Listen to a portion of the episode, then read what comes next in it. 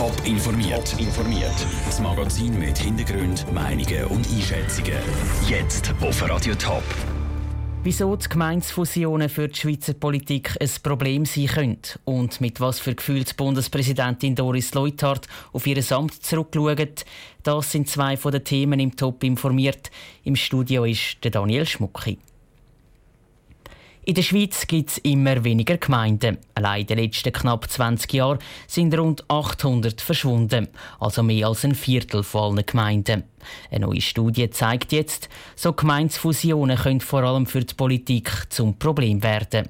Sandro Peter.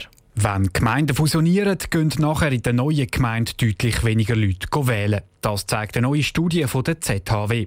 Besonders deutlich zeigt sich das in kleinen Gemeinden. Für die Entwicklung gäbe es mehrere Gründe, erklärt der Stadtforscher und Studienautor Philipp Koch. Es gibt neue Parteien. In der Gemeindepolitik gibt es viele lokale Parteien, wo man nicht mehr genau weiss, was sind überhaupt die wichtigen Themen in dieser neuen Gemeinde. Ein anderer Faktor ist, dass es viele Leute gibt, die sich einfach nicht mehr so identifizieren mit der neuen Gemeinde. Und der dritte Grund ist, dass die Wahlchancen für gewisse Leute in der ehemaligen Gemeinde viel geringer sind. Darum gehen dann viele Leute einfach gar nicht mehr wählen. Dass die Wahlbeteiligung nach Gemeinsfusionen sinkt, kann für die Schweizer Politik ein Problem sein, betonte Philipp Koch. Gerade auf Gemeindeebene degen die Bürger nämlich Demokratie lernen. Und das ist die Basis für die ganze Schweizer Politik bis ins Bundeshaus. Viele Politiker starten ihre Karriere in der Gemeinde. Es gibt viele Themen, die sehr relevant sind, die in der Gemeinde verhandelt werden. Und wenn dort natürlich das politische Interesse anlässt, hat das auch für übergeordnete Ebene eine Bedeutung, nämlich dass man gar nicht mehr geschult wird, dass man sich gar nicht mehr annähern an ein politisches Engagement. Dass es in Zukunft weitere Gemeinsfusionen gibt, ist absehbar. Zum Verhindern, dass die Wahlbeteiligung sinkt, hat Philipp Koch ein Rezept. Bei der Planung der Fusion sollen nicht nur Finanzen und Verwaltung der Gemeinde angeschaut werden, sondern auch die Risiken für die Politik. Und? Dass man zum Beispiel für die Gemeinden, die sich auflösen, Sitz im Gemeinderat oder im Parlament reservieren für die ersten zwei oder drei Wahlperioden, um dieser Entfremdung entgegenzuwirken. Etwas anderes, was man natürlich machen kann, ist schauen, dass die Parteien schon vor der Fusion probieren, näher zusammenzuarbeiten. Und das Dritte ist, dass die Bürger mitreden können beim Prozess. So soll sichergestellt werden, dass die Leute nicht nur vor der Fusion, sondern auch nachher politisch engagiert bleiben. Der Beitrag von Sandro Peter. Die Studie hat übrigens auch gezeigt, dass sich die Wahlbeteiligung auf lange Sicht auch wieder normalisieren kann. Nämlich dann, wenn sich die Bürger nach zwei, drei Wahlperioden an die neue Situation nach der Fusion gewöhnt haben. Der Grosse Rat Thurgau hat schon viele heiße Diskussionen erlebt. Wo es um die Abschaffung vom Frühfranzösisch gegangen ist, zum Beispiel, ist nicht nur hitzig diskutiert, sondern sogar gesungen worden. Bei der Budgetdebatte heute ist es im Vergleich sehr harmonisch geblieben. In nur gerade drei Stunden ist das Budget für das nächste Jahr abgesegnet worden. Andrea Blatter war mit dabei. Gewesen. Das Budget der Thurgauer Regierung ist viel gelobt worden. Es ist solides Budget, ein gutes Zeichen. Für das nächste Jahr ist ein kleiner Gewinn von rund 2 Millionen Franken geplant. Dementsprechend ruhig war auch die Debatte. Sie sagen größtenteils einverstanden, sagt Sonja Wiesmann von der SP ist natürlich auch ein ausgleiches Budget gewesen. Von dort her ist natürlich, ich sage jetzt die Auseinandersetzung an einem kleinen Ort daheim. Kritikpunkte am Parlament, wo man das globale Budget gestrichen hat, vom Tiefbauamt 50'000 Franken. Die 50'000 Franken sind der einzige Kürzungsantrag am Budget vom Regierungsrat gewesen. Mit dem Geld hätte es eine neue Vollzeitstelle im Tiefbauamt für den Langsamverkehr geben Jetzt gibt es vorläufig nur eine Teilzeitstelle.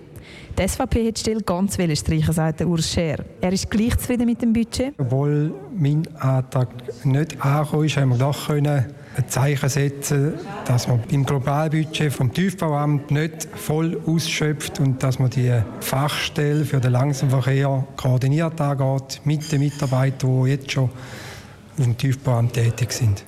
Abgesehen von der Diskussion über diese Stelle hat es vor allem einen Antrag zum Steuern erhöhen von den Grünen zu reden gegeben. Der ist dann aber deutlich abgelehnt worden. Das heisst, der Steuerfuß bleibt unverändert. Am Schluss ist das Budget dann ohne Gegenstimme angenommen worden und der Grosse Rat hat viel Lob für die Regierung gehabt. Darum ist auch der zuständige Regierungsrat Jakob Stark glücklich damit, wie der Tag verlaufen ist. Es war eine gute Debatte. Das Ergebnis äh, ist äh, sehr erfreulich. Das Budget ist mit einer guten Stimmenzahl gut geheißen worden. Nach einem intensiven Budgetprozess sind wir jetzt an einem guten Ort vom Grossen Rat, eine gute Zustimmung.